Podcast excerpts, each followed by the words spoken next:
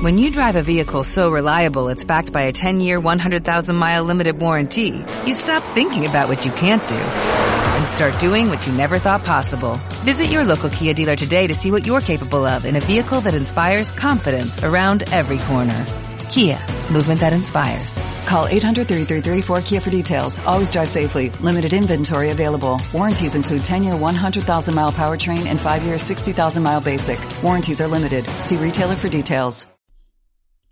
Nacionpodcast.com te da la bienvenida y te agradece haber elegido este podcast.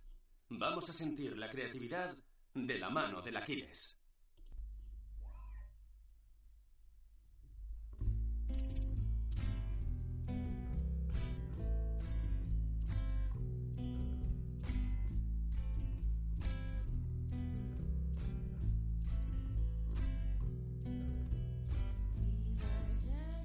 Buenas, yo soy Cristina Aquiles y este es un podcast de creatividad más allá de las artes. Y hoy vamos a hablar justo de lo que dejamos pendiente la última vez que grabé, que si no tenemos en cuenta que ha pasado un año, mm, pues, pues, pues casi que estamos en el mismo día, pero un año después, hablando de la vida y la muerte, sobre todo de la muerte que a mí es un tema que me interesa mucho. Ya sé que parece una psicópata, que, pero en realidad yo no tengo intención de matar a nadie. Pero me da tanto pánico pensar que... ¿Pánico? o jolín, que yo no quiero irme y que os quedéis todos aquí. Así que mm, yo seré de las que cuando tenga que marcar la casilla de en qué me voy a convertir, en qué te quieres convertir cuando te mueras y tienes ahí para chequear. Yo quiero ser un alma en pena, o yo quiero ser una estrella, o yo quiero mm, subir al cielo, o yo quiero reencarnarme. Pues, pues yo creo que me voy a reencarnar en, en perro. Pues me gusta cómo están ahí acostadicos al sol ahí lamiéndose sus cositas. Pues yo creo que en eso, esa va a ser mi siguiente vida. Pero de lo que venía a hablaros hoy un poco es un tema un pelín más serio y que tiene que ver como siempre o, como yo relaciono la creatividad o el espíritu crítico con el momento en el que te salta una alarma por algo que, que escuchas o que ves y dices, eh, ¿qué está pasando aquí? O sea, aquí a mí, a mí no me cuadra por algún lado. No sé por dónde, pero no me cuadra. Y ahí es donde te pones a investigar. Y esta vez es los nombres que se les pone a los niños que nacen después de haber tenido un niño anterior que murió de bebé o en el vientre o nació muerto o, o algo así. Voy a intentar explicarlo más sencillo nace, bueno, eh, hay un embarazo de unos padres y, y, el bebé o pues le pones un nombre y no sé, se puede llegar a nacer o no llegar a nacer o nacer muerto o morir al poco tiempo y tú ya le habías puesto un nombre. Al tiempo tienes otro hijo y decides ponerle el nombre, el mismo nombre de ese bebé que ya no tienes contigo. ¿Qué tiene que ver esto con la creatividad? Pues yo no tengo ni idea, porque yo no tengo, yo no tengo ideas, yo solo tengo preguntas, muchas preguntas. Y eso quiero saber yo qué tiene que ver con la creatividad. Y así, investigando un poco con qué pasa cuando le pones a, a esa persona el nombre de, de, de, alguien tan importante como es un hermano, esté o no esté en la línea mm, de sistémica, ocupa un lugar y en el corazón y en la mente de, esos padres también ocupa un lugar. Y, eso es lo que me lo que me, lo que me tenía a mí así un poco con inquietud.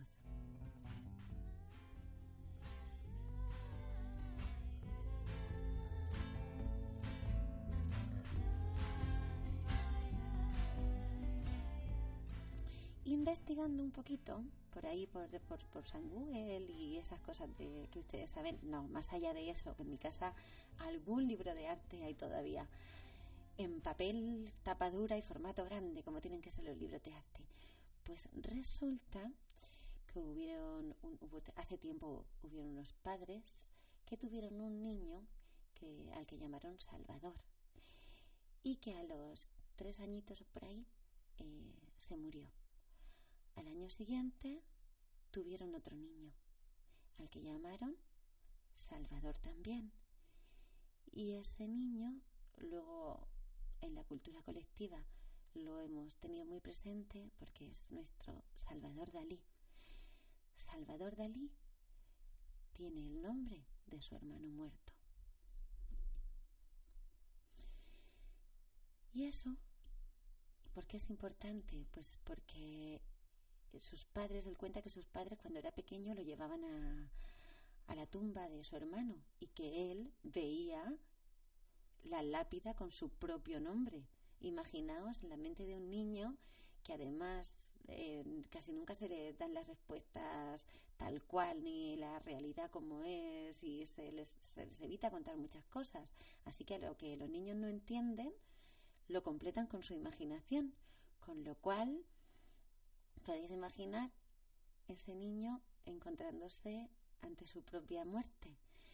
Y luego está el otro tema de que el niño que muere siempre queda en el inconsciente de los padres como idealizado. Es el niño perfecto, el niño que nunca se ha portado mal, que nunca les ha fallado, que nunca ha hecho ninguna trastada. Entonces, de alguna manera, queda esa comparativa que no es real, porque tú no puedes comparar a un niño con un niño que no está, pero eh, pues investigando así un poquillo más en el tema psicológico, a ver si tenía algo que ver y aquí que me corrijan y que me añadan y que, y que aporten todos los psicólogos del mundo, porque de verdad, lo que digo, yo no tengo ninguna verdad, tengo un montón de preguntas y lo que he ido encontrando es, eh, pues habla un poco de, de un síntoma o un, se llama el hijo de sustitución.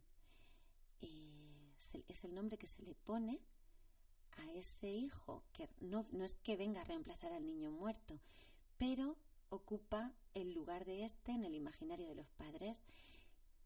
¿Qué pasa?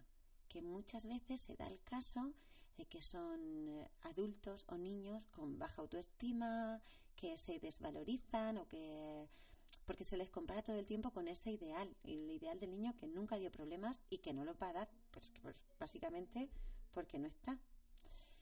También está el otro extremo, en que son personas súper perfeccionistas por intentar agradar a esos padres que tienen al hijo idealizado. Entonces, pues muchas, muchas veces cuando se encuentran con un caso así, eh, sobre todo me imagino que serán profesionales que tienen eh, como que introducen la sistémica en su, en su labor. Pues una de las preguntas que le hacen es si antes de él hubo algún fallecimiento de algún hermano, tuvo, tuvo algún hermano que murió de pequeño, o que le pregunte a sus padres o que, o que investigue.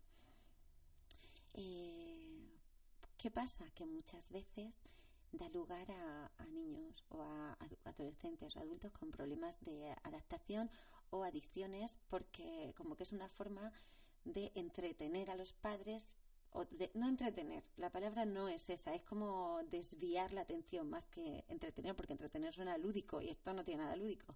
Desviar la atención y eh, llamar la atención de esos padres para que olviden su propio dolor, ¿no? Suena un poco así todo como muy eh, en el aire cogido con, con hilos, pero todo esto en realidad era para contaros que Dalí sí lo tuvo, sí lo tuvo presente realmente. Él sí sentía que tenía esta sombra. De hecho, hay una frase de él que dice: em, Yo nací doble, con un hermano de más, que tuve que matar para ocupar mi propio lugar, para obtener mi propio derecho a la muerte.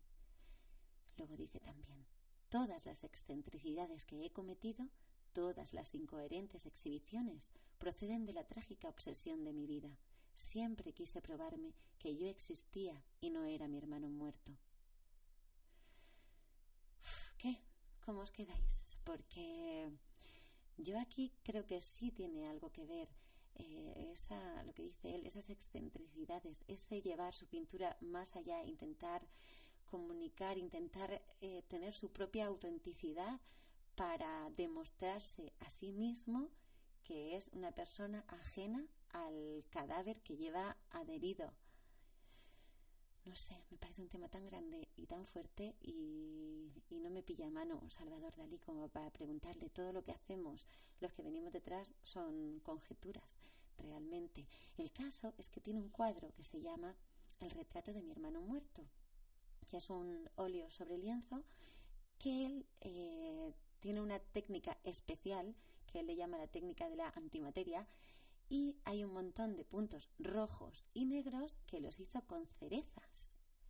Y es un retrato en el que sale él y su hermano muerto. Las cerezas oscuras representan la imagen del Salvador muerto y las cerezas claras representan la imagen del Salvador vivo. En fin, yo creo que, sí, que hay alguna forma de, de presencia, de, presencia del ausente, que parece una paradoja, pero no, no, no, para nada. Muchas veces eh, esos recuerdos que quedan impregnados tan fuerte se convierten luego en, en, fantasmas y en espíritus y cosas que nos rondan. Y a otro artista que también le pasó, le pasó que un año antes de que él naciera, sus padres tuvieron un bebé que nació muerto, al que le llamaron Vincent. ¿Sabéis de quién hablo, no? Vincent Van Gogh también tuvo un, hermano muerto con el mismo nombre. Pero él lo contó cuando ya era mayor. Mm, a mí me parecen justo dos personalidades bastante, bastante potentes, tanto Salvador Dalí como Vincent Van Gogh. De hecho, han pasado la historia mm, no, no por casualidad. Que esto tenga algo que ver o, sea detonante de, de alguna de sus Mm, locuras, excentricidades, forma de hacer las cosas, pues ya digo, no lo sé, porque yo solo tengo conjeturas y muchas preguntas, no tengo ninguna verdad, pero que, mm, que ellos lo han manifestado y así, y así lo sienten, así que de alguna forma ese niño que no está y que con el que ellos, que han sido niños, cargan tiene que haber sido un peso importante. En fin, yo si, si queréis contarme algún caso que conozcáis de, de, no sé, yo esto lo relacionaba con gente como muy antigua, pero resulta que no, que, que nuestra generación también pasa. Eh, de hecho, yo lo, lo, tenía presente en mi familia. Hay un caso como muy peculiar, que es una de las hermanas de mi madre. La hermana mayor se llamaba Amparo y la segunda se llama Soledad. Pero yo me enteré muy tarde porque es mi tía Amparín. Es como, ¿por qué, se llama Amparín si se llama Soledad? Y es que la primera murió y la segunda, a pesar de tener su nombre propio, adquirió el nombre de la mayor. Un poco fuerte, ¿no? Bueno, no sé, vosotros, si conocéis algún caso, pues yo encantada de, de, de leerlo y de investigar si tiene algo más que ver.